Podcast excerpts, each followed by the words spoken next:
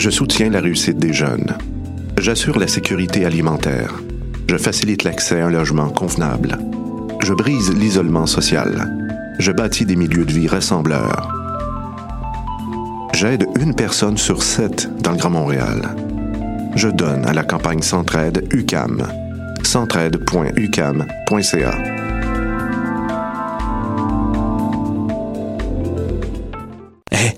j'ai un plan pour voir et écouter des shows gratuitement toutes les semaines. Le studio, c'est le podcast live de choc.ca. Toutes les semaines, retrouvez le meilleur de l'alternative musicale québécoise pour une session live et une entrevue. Vous pourrez suivre l'émission tous les mardis à 17h30 en vidéo direct sur le Facebook de choc.ca et en audio sur le site internet de la station. Et si vous avez manqué l'émission, pas de problème, retrouvez le studio sur nos plateformes podcast et en vidéo sur YouTube. Musique.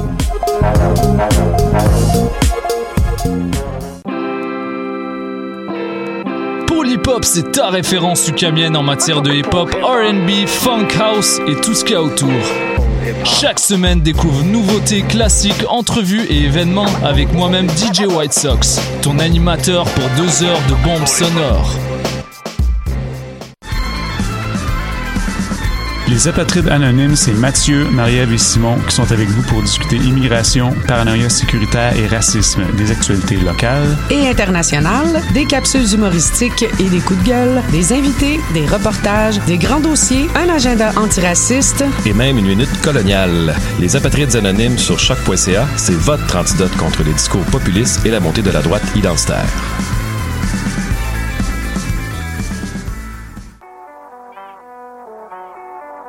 What a Day et c'est Robert Nelson de À la claire ensemble sur les ondes de choc.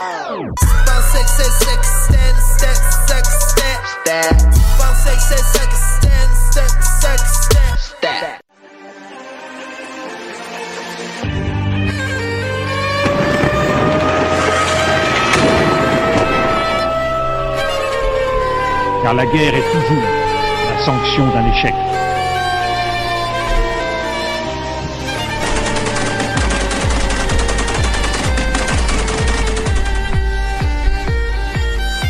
Notre capacité à construire ensemble un monde. Bonjour à vous, chers auditeurs et auditrices. Vous êtes à l'écoute de Plein Feu, votre émission sur les conflits armés dans le monde. Cette semaine, on se transporte jusqu'en Afrique de l'Ouest pour parler de la crise sécuritaire et humanitaire qui secoue le Burkina Faso.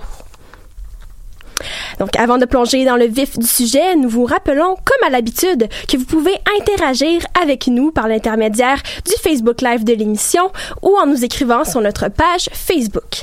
On va se le dire, cette semaine, on avait une brûlante envie de vous parler du Burkina Faso et des différentes crises qui se passent dans le pays.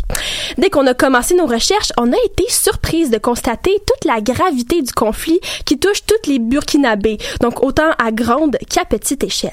Et tout d'abord, c'est la menace terroriste qui dévaste une partie du pays, donc les djihadistes mènent des attaques à répétition et la population est plongée dans une insécurité constante depuis 2016. Et ces violences entraînent vraiment une crise humanitaire, donc les écoles ferment, les paysans délaissent les champs, l'accès aux soins sont limités, donc visiblement, les civils sont les premières victimes de ces attaques. Aujourd'hui, on va vraiment mettre en lumière les différents aspects de la crise et justement, on va débuter avec la mise en contexte en compagnie de Magali. Alors, bonjour à toi. Allô, Emmanuel. Alors, Magali, qu'est-il important de savoir sur le Burkina Faso pour mieux comprendre l'intensification de la crise? Alors, avant de plonger dans l'histoire du pays, Emmanuel, je voulais bien situer le Burkina Faso avec vous dans le continent africain. Donc, euh, on peut imaginer ici le continent comme en forme de canne, de canne de bonbons par exemple. Eh bien, le Burkina Faso, il est situé au nord-ouest de l'Afrique, disons dans le crochet de la canne. C'est un des dix pays les moins développés du monde. Donc, le Burkina Faso, il a longtemps été une colonie française avant de gagner son indépendance en 1960. La population du pays n'est pas homogène. Ses habitants, les Burkinabés, n'ont pas les mêmes origines. Depuis que le pays a acquis son indépendance en 1960, plusieurs présidents se sont succédés. En fait, ils ont enchaîné les constitutions en instaurant toujours une nouvelle république. Et ces changements politiques ne se sont pas opérés démocratiquement. C'est important de le mentionner.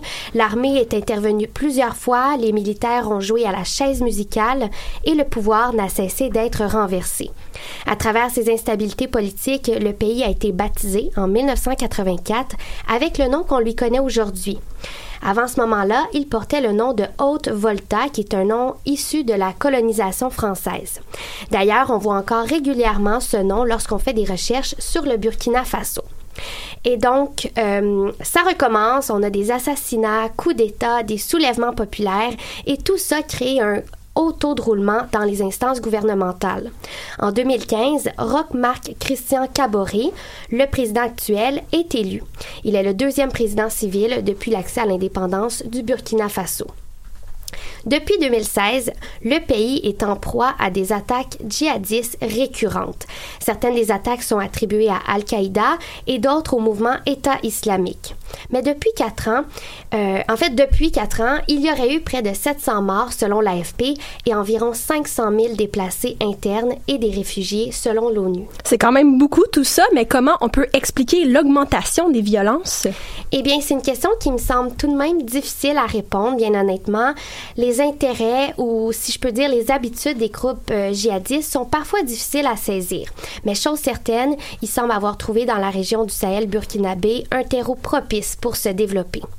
D'ailleurs, le Sahel, c'est une zone qui traverse d'ouest en est le continent, que l'on peut d'ailleurs imaginer comme une ceinture, donc qui traverse plusieurs pays. On y retrouve entre autres des cellules terroristes qui sont actives ou dormantes. Sarah va s'intéresser davantage au sujet un peu plus tard. Les zones rurales, elles semblent vraiment être les cibles des groupes terroristes. L'État est moins présent et les groupes peuvent être peut-être plus facilement euh, propagés. Ils peuvent en fait euh, plus facilement propager leurs discours radicaux dans ces environnements. D'un autre côté, il n'est pas nécessairement facile pour un, état, pour un État de contrôler et de maîtriser les actes terroristes. Donc l'État peut avoir du mal à répondre aux exigences de la population et perdre ainsi l'appui des citoyens. Un peu plus tôt, je vous disais que la population du pays n'est pas homogène. On a plusieurs groupes ethniques au Burkina Faso. Eh bien, ce facteur-là peut aider les groupes djihadistes à diviser la population. Donc, on voit les tensions sociales s'accentuent et tous les éléments que je viens de vous décrire ensemble ne font qu'alimenter un certain cercle vicieux. En dressant le portrait des attaques, on découvre que les symboles qui renvoient à l'État sont les principales cibles des groupes. Et là, à quoi peut-on s'attendre pour les prochaines semaines? Bien évidemment, euh, les groupes djihadistes remettent en cause l'État et son autorité. Selon mes recherches, ils semblent aussi dévoiler un certain agenda économique par leurs actions. Ils pourraient bien vouloir créer un couloir pour alimenter l'économie au Sahel. Par exemple, on a les mines d'or qui sont sous la menace djihadiste au Burkina Faso. On a appris justement il y a quelques semaines l'attaque d'un convoi de travailleurs qui se rendait à une mine d'or d'une entreprise canadienne. Sarah va aussi nous en parler davantage un peu plus tard. D'ailleurs, justement, l'année 2019 a été particulièrement grave pour le pays. En fait, le Burkina Faso serait passé d'un acteur secondaire de la crise au Sahel à un acteur à part entière. Et ces violences seraient responsables de la crise humanitaire qui sévit actuellement, à laquelle on s'intéresse aujourd'hui. Euh, les gens ne se sentent plus en sécurité, les écoles sont fermées, on prive ainsi plus de 300 000 enfants d'éducation. On a une importante famine aussi qui sévit, des centres de santé Bref, les gens fuient le pays. Au moment où on se parle, 1,5 million de personnes auraient besoin d'assistance humanitaire au pays. Donc, bref, euh, beaucoup d'intrusions terroristes au Burkina Faso qui sont présentement en augmentation. C'est inquiétant et c'est certainement à surveiller. Ben, merci beaucoup, Magali, pour tes précisions. C'est là qu'on réalise qu'on se trouve dans un point chaud de la crise, donc ça brasse beaucoup. Alors maintenant, on va passer à une pause musicale avec Tross de Blue Hawaii. Donc, à tout de suite.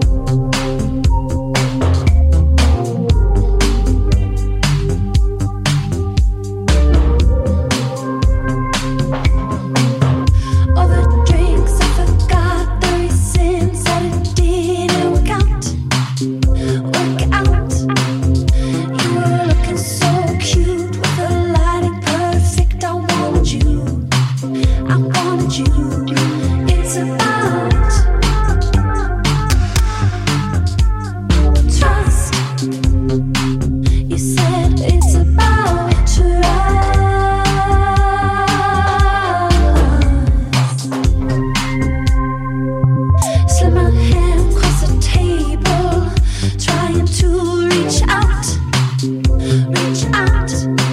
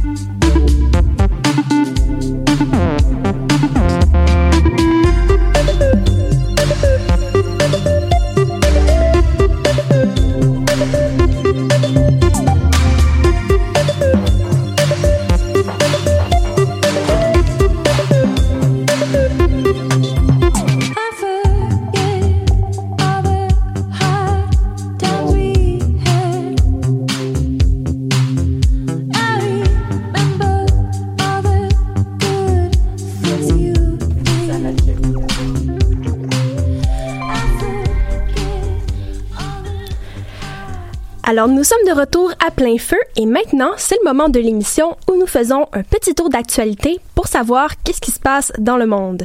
Voici vos nouvelles. Au Bangladesh, sept hommes ont été condamnés à mort par pendaison mercredi. Les auteurs de la tuerie étaient armés de fusils d'assaut et de machettes lorsqu'ils ont attaqué un café dans la capitale de Dhaka en 2016. Après une opération de 10 heures, les forces de l'ordre avaient libéré une vingtaine d'otages. Un total de 22 personnes avaient été tuées, dont 18 étrangers.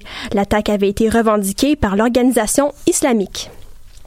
En Cisjordanie, des milliers de Palestiniens ont protesté dans les rues mardi pour dénoncer la nouvelle politique américaine concernant les colonies israéliennes.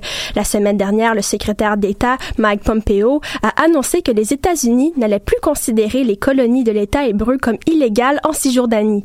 Il s'agit d'une décision spectaculaire en rupture avec la tradition diplomatique américaine. Washington revient ainsi sur la position officielle affichée depuis 1978. Au Liban, les manifestants anti-gouvernementaux se sont mobilisés pour bloquer l'un des principaux ponts à Beyrouth dans la nuit de dimanche à lundi. Arrivés par dizaines, des partisans des deux formations chiites de Hezbollah et d'Amal se sont violemment pris aux manifestants. Les forces de l'ordre ont tenté de séparer les différents groupes en dispersant la foule par des gaz lacrymogènes. Rappelons que la contestation a été déclenchée par l'annonce d'une taxe sur les appels via la messagerie WhatsApp. Au Mali, 13 militaires français de l'opération Burkhan sont décédés lundi soir à la suite d'une collision accidentelle entre deux hélicoptères. L'accident s'est déroulé lors d'une opération de combat entre des djihadistes. Un hommage national présidé par Emmanuel Macron sera rendu aux victimes le lundi 2 décembre. Il s'agit de l'événement le plus meurtrier de la mission française au Sahel depuis son déploiement au Mali en 2013. C'est ce qui met fin à vos nouvelles. On se retrouve maintenant avec Sarah avec le reportage qui nous dira un peu plus sur la menace terroriste au Burkina Faso. Alors, bonjour à toi. Salut. Alors, donc, les attaques contre les civils et les forces de sécurité, donc attribuées par la plupart des djihadistes, se sont intensifiées dans la région centre-nord et se sont poursuivies dans les régions du Sahel du Nord. C'est bien ça. Euh, les régions du centre-nord et du Sahel sont celles qui concentrent le plus d'attaques terroristes au pays, malgré les différentes forces militaires présentes sur place. Même si le Burkina Faso avait échappé à l'instabilité régionale euh, qui avait causé la chute du régime libyen en 2011, l'instabilité politique de son propre territoire, euh, comme mentionné Magali plus tôt, euh, l'a rapidement gagné. Je pense entre autres à la tentative de coup d'État raté et une insurrection populaire à l'automne 2014. Mais depuis 2016, le pays est menacé par des groupes djihadistes venus du Mali qui se sont appropriés la région du Sahel burkinabé. Et justement, le Burkina Faso est devenu un des principaux acteurs dans la guerre du Sahel. Si je me trompe pas. C'est exact. euh, la guerre du Sahel, je le rappelle, est un conflit qui oppose, euh, qui oppose euh, les États de la région du Sahel, donc le Mali, le Niger, la Mauritanie, le Burkina Faso et le Tchad, à des groupes salafistes djihadistes. Mais ces groupes terroristes se battent principalement contre les armées du Sali, du Niger et du Burkina Faso, aussi appelées les zones des trois frontières. Sans délimitation physique, elles représentent l'épicentre militaire de la guerre du Sahel. Au Burkina, on peut identifier deux grands groupes. Donc d'abord, le groupe de soutien à l'islam et aux musulmans et l'État islamique au Grand Sahara. Euh, des plus petits groupes plus ou moins bien structurés vont graviter également autour d'eux. Puis là, encore une fois, comme en parlait Magali dans sa mise en contexte, ces groupes terroristes misent sur la conquête des zones rurales où l'absence de l'État se fait sentir par la population. Donc, euh, délaissée par le pouvoir central, elle va souvent se retrouver aux mains de groupes extrémistes qui vont profiter de cette, absence d'autorité pour, pour propager pardon, des discours radicaux euh, au sein des communautés. Ils ont justement su exploiter les tensions locales euh, en les alimentant, ralliant de plus en plus de Burkinabés à leur cause. C'est entre autres ce qui a contribué à accentuer la mauvaise perception de la population envers l'État. Euh, à leur début, les combattants de groupes terroristes au Burkina étaient recrutés majoritairement à l'extérieur des frontières burkinabées, mais depuis un certain temps, leur mode de recrutement devient de plus en plus local, euh, ce qui fait en sorte que les combattants connaissent mieux le territoire en plus de parler la langue du pays. Je tenais aussi à préciser que ces groupes e- extrémistes ne s'installent pas dans les zones qu'ils ont conquises. Euh, ils ont plutôt adopté un mode d'occupation, de gouvernance à distance. Puis d'ailleurs, l'année 2019 semble avoir été particulièrement, euh, ben, semble avoir été une phase de consolidation, si on peut dire, des zones occupées, euh, compte tenu des attaques régulières sur toutes les provinces du Sahel, particulièrement dans la région du Centre-Nord, comme je vous l'ai dit plus tôt. Euh, plus tôt ce mois-ci, la sous-secrétaire générale de l'ONU pour l'Afrique, Bintou Keita, a indiqué le 20 novembre devant le Conseil de sécurité que depuis le début de la- de l'année, le Burkina Faso a enregistré 489 incidents contre 150 à la même période en 2018. C'est quand même majeur. Et maintenant, on veut savoir qui sont les principales cibles. Il faut dire que les cibles sont clairement identifiées. Euh, L'État, les forces de défense et de sécurité, ainsi que les autorités, euh, représentent 75% à 80% des attaques. Dans le nord du Burkina, le groupe de soutien à l'islam et aux musulmans multiplie les enlèves et les attaques contre les symboles de l'État. Il s'agit du chef de la il s'agit du chef de file dans la zone et des groupuscules de trafiquants et de criminels. Ces groupes locaux peuvent mener leurs activités criminelles sous leur protection, en plus de son appui logistique et technique dans la zone. À l'est, c'est plutôt l'État islamique au Grand Sahara, euh, composé de quelques centaines de combattants, qui mènent, des at- qui mènent les attaques les plus complexes et surtout les plus violentes. Euh, ce groupe est bien implanté dans la région qui se retrouve entre le Niger et le Burkina, en plus de, en plus de contrôler presque la totalité des sites d'or dans la zone. Et dans l'actualité plus récente, l'Est du Burkina Faso a connu l'attaque la plus meurtrière depuis les débuts de la violence djihadiste, comme on mentionnait aussi le 6 novembre. Donc, peux-tu un peu nous parler plus précisément, c'est quoi cet événement-là? Certainement. Euh, donc, une embuscade contre un convoi qui transportait des employés d'une société minière canadienne dans l'est du pays a fait 37 morts et 60 blessés. Là, je fais un petit peu de pouce sur ce que Magali avait dit plus tôt. Euh, il s'agissait de cinq autobus transportant des travailleurs d'une mine d'or de la société canadienne Semafo, qui est basée à Montréal, euh, sur la route Urugu-Bungu, pardon, dans la province de, Tapo, de Tapua. Donc, au total, les attaques attribuées au groupe djihadiste euh, euh, certaines affiliées à Al-Qaïda et d'autres au mouvement euh, d'État islamique ont fait près de 700 morts euh, depuis le début de 2015 selon un comptage de l'AFP. La police, l'armée et la gendarmerie du pays ont de grandes difficultés à enrayer ces attaques qui sont devenues presque quotidiennes cette année.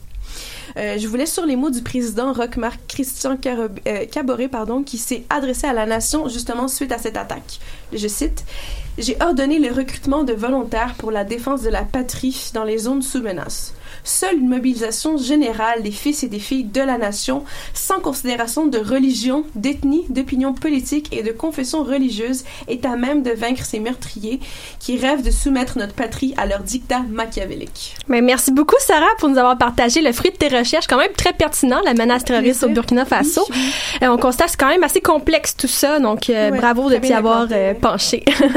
Alors, on se tourne, on fait le pied avec la chronique libre. Donc, bonjour Roxane. Coucou Emmanuel.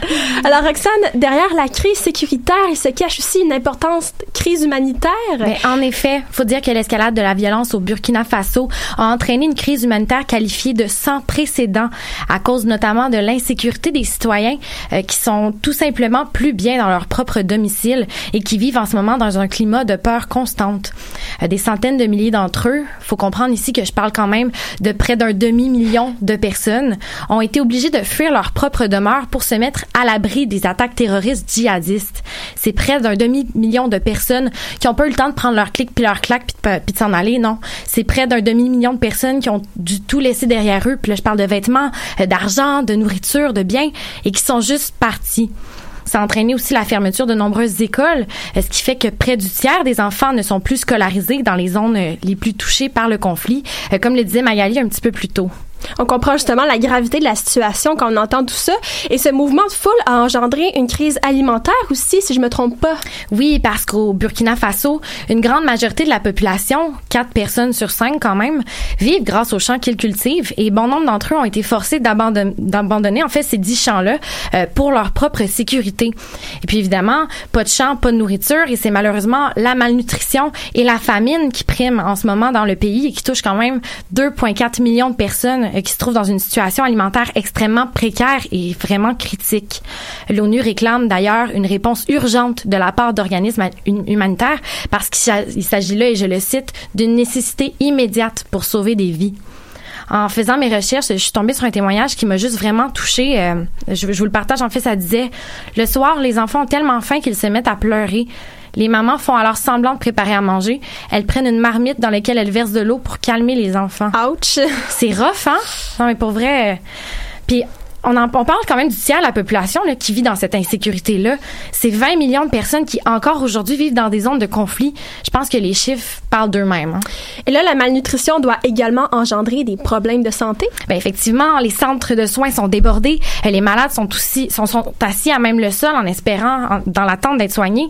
Euh, l'offre est juste insuffisante. Les médecins sont débordés et les moyens de guérison et les médicaments ne cessent de diminuer pendant que le nombre de malades, lui, arrête pas d'augmenter. Puis selon les témoignages, en fait, la panique générale entraîne aussi des psychoses et des angoisses chez les malades, ce qui aide pas du tout le problème. Faut dire aussi qu'à cause de toutes les violences et les attaques terroristes, il y a beaucoup de malades qui hésitent à quitter leur domicile et finissent même par mourir chez eux sans soins. C'est fou, hein? Juste dans la première moitié de 2019, le nombre de victimes civiles avait déjà atteint quatre fois le chiffre de 2018. Plus d'un million de personnes qui vivent dans les zones les plus touchées sont tout simplement privées de soins médicaux à l'heure actuelle. La malnutrition provoque aussi des graves conséquences sur la santé, mais les problèmes sanitaires entraînent aussi de nombreuses maladies avec un, gros potentiel épidémique, comme la méningite, la rougeole, le choléra, la dengue. Et justement, comme on l'a vu un peu depuis le début de l'émission, il y a eu une recrudescence des violences. Mais c'est quoi euh, les conséquences de cette augmentation? Alors oui, en septembre, ce qui est ressorti, c'est vraiment la violence des attaques terroristes. On parle alors de commerce et de villages pillés, euh, de bétail de biens volés, de familles traumatisées, euh, de réfugiés qui vivent, comme je disais, plutôt dans la dans la peur constante. Euh, puis à cause de tout ça aussi, il faut dire que l'accès humanitaire est devenu beaucoup plus difficile, ce qui veut dire que l'aide médicale, mais aussi la distribution de nourriture ont été sérieusement entravées par les menaces djihadistes également. Bref, la crise humanitaire au Burkina Faso est extrêmement importante. Ce sont des chiffres qui parlent, comme je disais, par eux-mêmes, et je crois qu'ils dressent le portrait en fait d'une population fragile qui crie à l'aide en ce moment. Merci beaucoup, Roxane. On voit que ça sensibilise tout ce sujet, ces mhm. chiffres, ces humains derrière tout ça, comme tu disais. Donc, bien intéressant tout ça. Euh, maintenant, on passe à la pause musicale avec Surhomme de Larry Kidd. Donc, à tantôt. Les jeunes subissent la fin du monde. Jeune maman sur la kétamine, les saintes tombent. Misère sur les pauvres gens. Le système veut faire autrement, mais rien fait compte. T'es plus capable de souffrir, baby. Please leave the pain alone. Tu sniffes tellement de speed que tu flottes dans tes pantalons. Shit, je veux dire pantalon. Jeune bonne qui pue de quête une clope au métro, j'entends tu l'ignores. Parce qu'au fond, tu le trouves ignoble. Mais fut un temps où ce jeune homme était mignon et avait un avenir devant lui en émigrant du Kenya. Tu peux pas poser de gestes concrets, Kenya. C'est quand la dernière fois que tu as pris un peu de temps pour te recueillir? Et tu capable de faire la part des choses quand t'écoutes du Kanye? Crack moms allaitent leur bébé avec du lait caillé. Je suis blanc comme neige.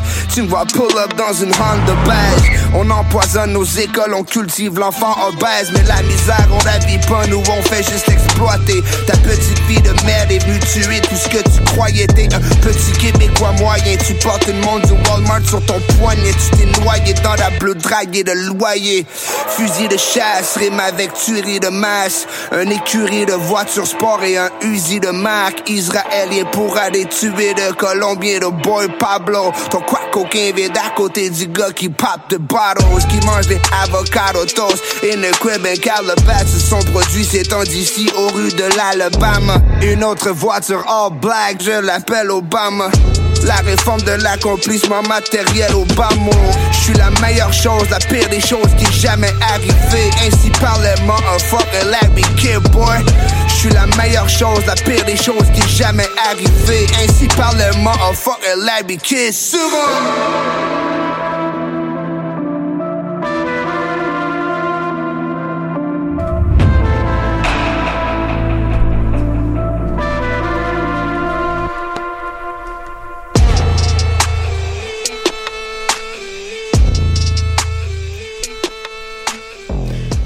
Retour à plein feu et cette fois avec la chronique culturelle en compagnie de Mélodie. Bonjour à toi. Allô. Donc aujourd'hui, tu vas nous parler de l'impact euh, de la menace terroriste au Burkina Faso, mais sous l'angle du tourisme. Et c'est quelque chose qui t'interpellait aussi, hein, n'est-ce pas? oui, ben effectivement, je vais vous parler plus globalement des étrangers qui se rendent au Burkina Faso, c'est-à-dire pas seulement pour le tourisme. Quand on m'a proposé euh, ce sujet de chronique, j'ai tout de suite pensé euh, par expérience aux coopérants volontaires qui sont déployés au Burkina Faso. Donc, je vais en venir au tourisme, mais je vais d'abord faire un, petit détour. On te l'accorde. C'est bon, super. Donc, pour commencer, portrait général de ce qui était mis comme avertissement à l'égard du Burkina Faso. Les avis publiés par les autorités partout dans le monde sont unanimes. Éviter tout voyage non essentiel au Burkina Faso. Dans l'avis émis par le ministère des Affaires étrangères canadienne, on en dédie une énorme partie à la menace terroriste, évidemment.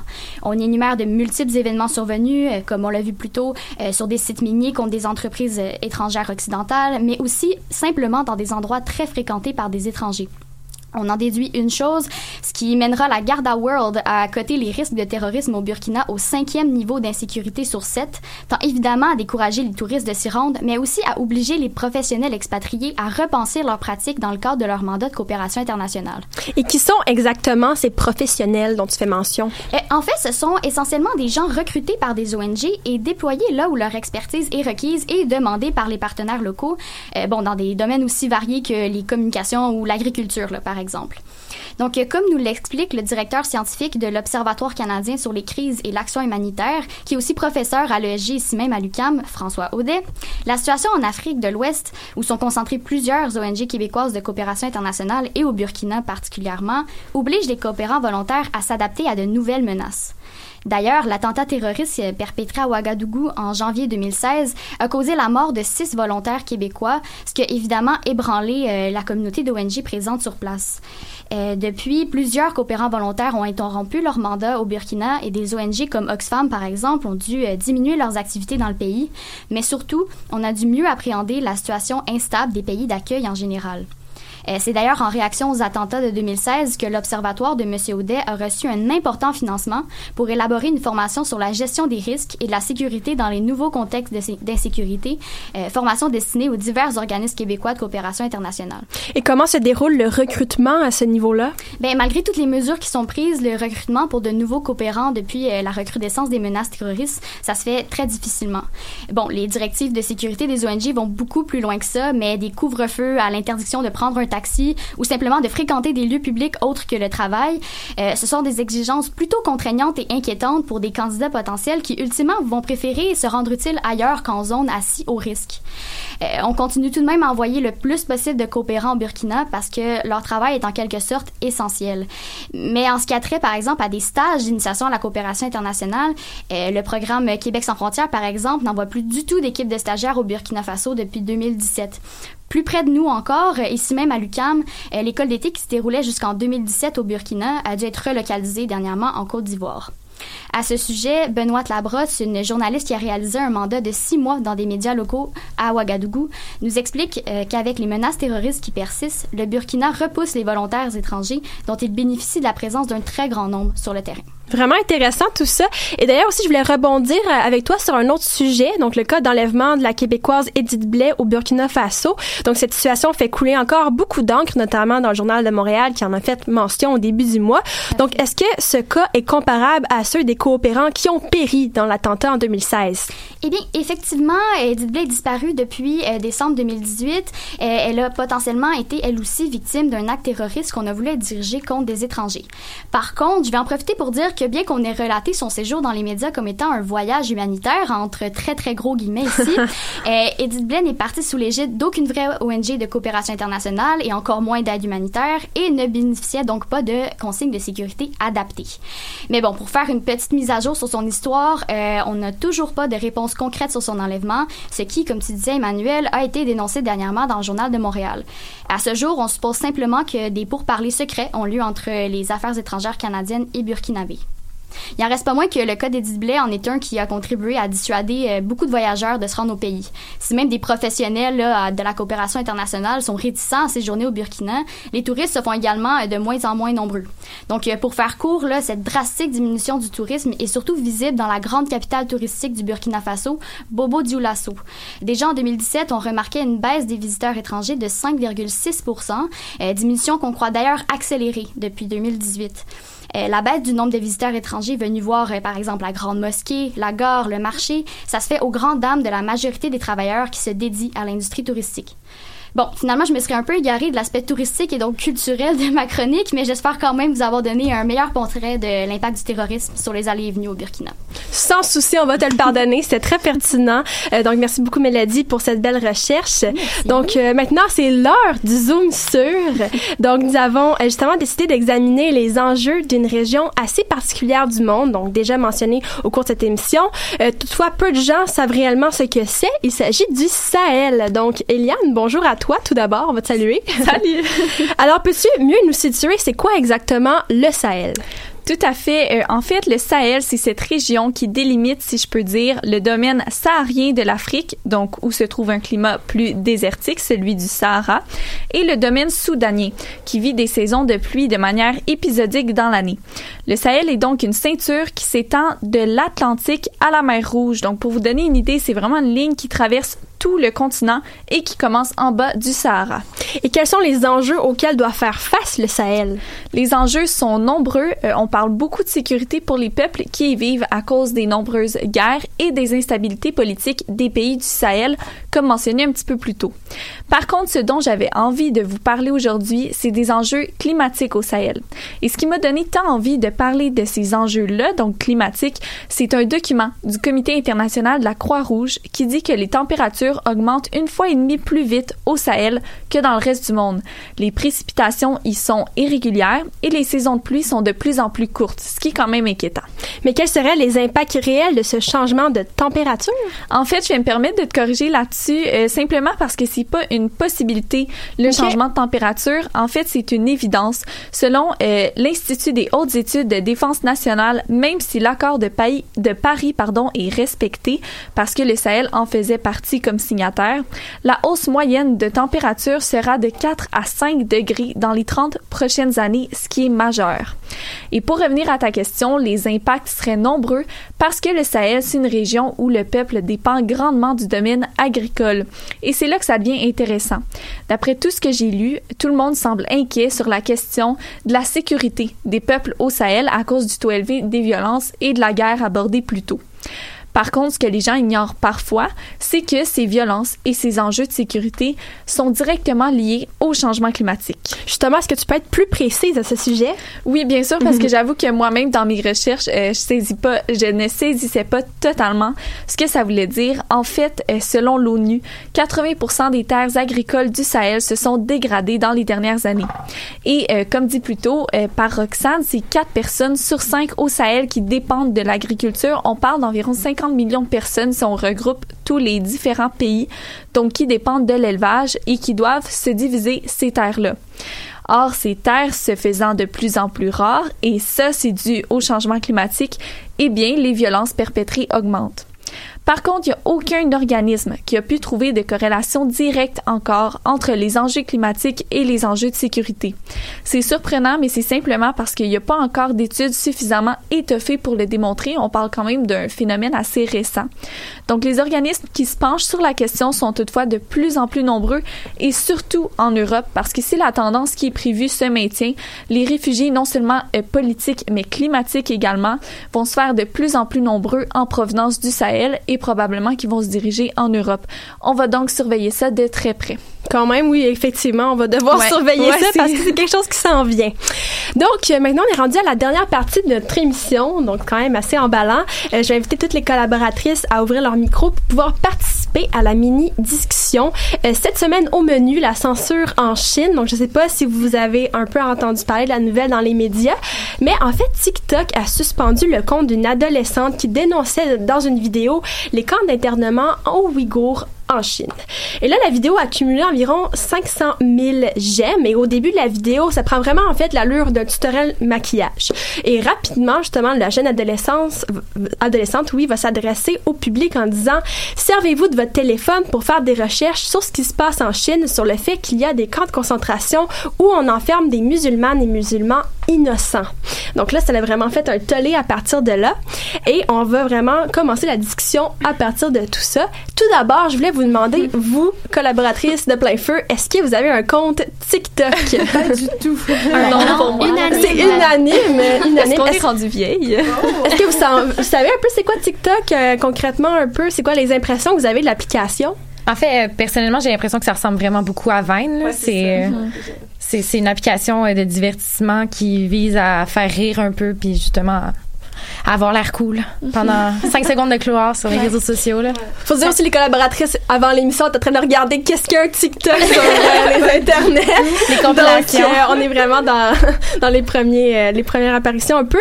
Mais justement par, par rapport à la situation qui s'est passée, est-ce que vous pensez que cette suspension là est banale que, banale? Justement, Roxane disait que c'est plus sur du divertissement. Est-ce que mettre du contenu politique, ça va venir justement choquer les autorités chinoises? C'est quoi un peu Qu'est-ce que vous pensez de tout ça? Oui, Magali? Ben, moi, j'ai vraiment l'impression, oui, que cette vidéo-là est arrivée au bon moment parce que on en entend de plus en plus parler dans les médias de cette situation-là en Chine qui est assez désastreuse et on appelle euh, les instances gouvernementales à réagir. Et là, cette jeune fille qui, elle, s'adresse à un public peut-être plus jeune, vient sensibiliser une autre frange de la population. C'est vrai, c'est quand même un euh, élément important d'aller chercher vraiment cette jeunesse-là qui peut parfois pas nécessairement lire les médias plus traditionnels. Puis j'ai vraiment l'impression que ça participe à créer un boom pour faire connaître cette situation-là. Justement, euh, tout dernièrement, on a le Consortium international des journalistes d'enquête qui euh, a- prépare en fait des, des documentaires sur ce sujet. Et là, en plus, on a cette vidéo-là. J'ai l'impression qu'il n'y a plus personne qui va pouvoir dire qu'il connaît pas la situation après ça. C'est ça, on en parle de plus en plus. Et vous, les filles, qu'est-ce que vous avez pensé un peu de ce geste-là? Oui, Mais oui, mais je voulais te relancer, Magali, justement. Moi aussi, j'avais pensé que, tu sais, on connaissait pas, bon, on utilise en fait pas vraiment TikTok, donc ça s'adresse vraiment plus, j'ai l'impression, à une tranche d'âge un peu plus jeune que la nôtre. Mhm. Donc, justement, c'est, elle a comme utilisé son. euh, Sa tribune, lectorat, sa son tribune, auditoire. exactement, je cherchais le mot. C'est ça, elle a comme utilisé sa tribune qui consulte probablement pas ses vidéos pour ça, mais qui. C'est ça, comme on disait, habituellement, elle fait du maquillage, Ben, c'est ouais. ça, tu sais, c'est comme son sa tribune, c'est comme retrouver face à ça. Donc j'ai, je trouve que c'est vraiment une bonne chose. Puis là, j'imagine que tu vas nous relancer plus tard, mais c'est, TikTok, Instagram, Facebook, peu importe les réseaux sociaux, c'est c'est une forme de communication, tu sais, aussi valable qu'une autre. Donc euh, Mhm. je trouve qu'elle a bien fait moi d'utiliser son. Je trouve vraiment qu'elle a bien fait aussi. Euh, par contre, je dois vous avouer, quand j'ai vu la nouvelle, euh, il y a une partie de moi qui a presque peur pour cette adolescente-là. Mais c'est ça, qu'est-ce qui va en devenir? ça. Là, il faut dire son compte, il est revenu, donc euh, il est revenu en ordre, il a été suspendu, mais il est revenu. Mais maintenant, qu'est-ce qui va arriver, Puis effectivement? elle a pas froid aux yeux, hein, parce qu'après cette vidéo-là, elle a continué à faire euh, des posts euh, sur ses différents comptes Twitter, Facebook, en disant allez voir ce qui se passe, c'est important. Elle martèle vraiment son Elle message. martèle, c'est Mhm. impressionnant, mais je peux pas m'empêcher d'avoir un un peu peur pour elle. Euh, Je suis certaine qu'elle elle doit avoir une équipe derrière elle, des gens qui la supportent, que ce soit son entourage, ses amis. Euh, tu sais, nous, à l'international, on la supporte, on veut que ça sorte. Euh, je me demande juste jusqu'où les autorités chinoises vont être prêtes à aller parce qu'on les a déjà vus aller plus loin. Ben, c'est ça la question, c'est plus dans le sens que oui, c'est c'est intéressant qu'elle ait fait ça, mais la vraie question, c'est vraiment pourquoi est-ce qu'elle a été censurée, si on veut. C'est vraiment plus cet aspect-là qui est inquiétant, je trouve. Puis est-ce que vous pensez, ça me fait vraiment penser avec Eliane, euh, que son geste aurait pu être entre guillemets prémédité? Est-ce que avant de faire une vidéo comme ça, est-ce qu'on y pense ou c'est vraiment quelque chose qui peut se faire sur le vif selon vous, entre les entre les deux options? Oui? En tout cas, je pense qu'en Chine, euh, particulièrement, euh, on y pense à deux fois avant de se faire ce genre de, de- Mhm, de déclaration-là. La- Tu nous demandais tout à l'heure si on trouvait que c'était banal, ce- cette censure-là qui a été faite vis-à-vis de cette adolescente-là. Euh, c'est malheureusement tout à fait banal en Chine. C'est pas la première fois que l'État tente de, de contrôler l'opinion publique. Euh, par exemple, n'essayez pas de taper le mot Tibet sur Google en Chine. Aucun résultat va apparaître. Autant que ça. C'est pas, c'est pas un mot qu'on va- qu'on peut chercher en Chine parce que le gouvernement chinois veut pas qu'on ramène ces, les, certaines dimensions historiques qui viennent à qui viennent euh, bon euh, ternir le pays. ternir exactement l'opinion internationale bon sur la Chine tout donc euh, je pense qu'effectivement, c'est euh, c'est un- c'est quelque chose qu'on qu'on pense à deux fois avant de commettre comme geste.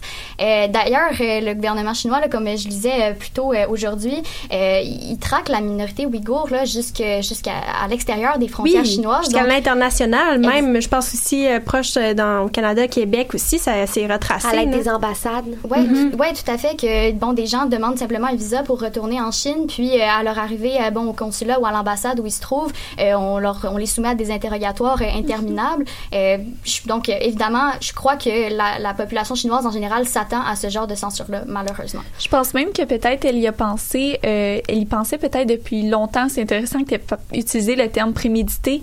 Puis ça, je sais pas à quel point on peut dire prémédité, mais tu sais, euh, ben, ça- dans le sens que moi, je pense qu'elle elle avait envie de parler de ça depuis peut-être un petit moment. Et là, à l'international, ça commence à sortir.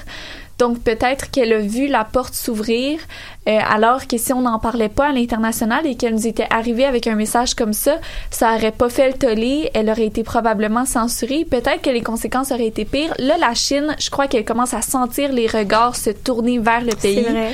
Donc Il y il a un marche sur écho des ici, là. Exact, exact. Oui, euh, Magali. Si je me trompe pas aussi, l'application euh, vient de la Chine. je viens de vais- vérifier.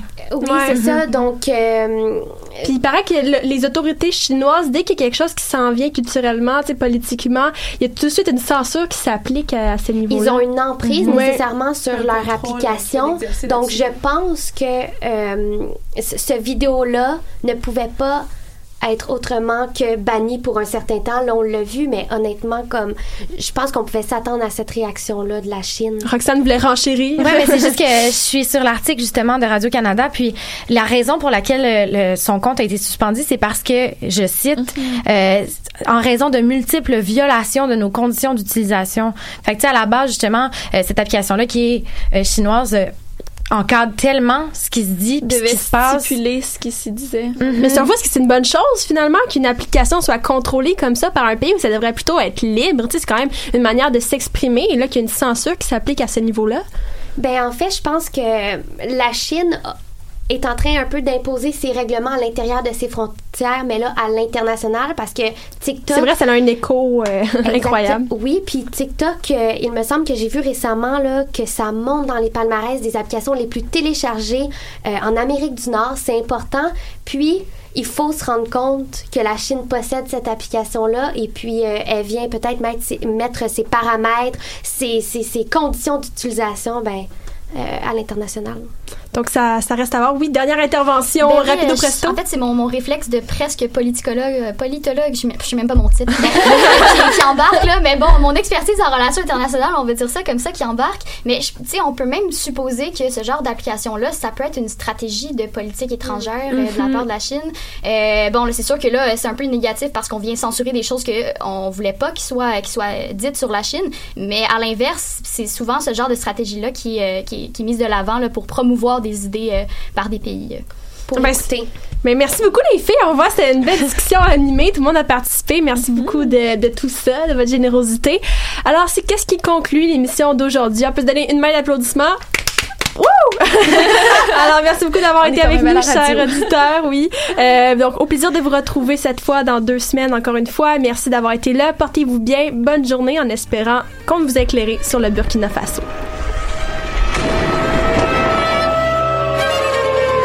Car la guerre est toujours la sanction d'un échec.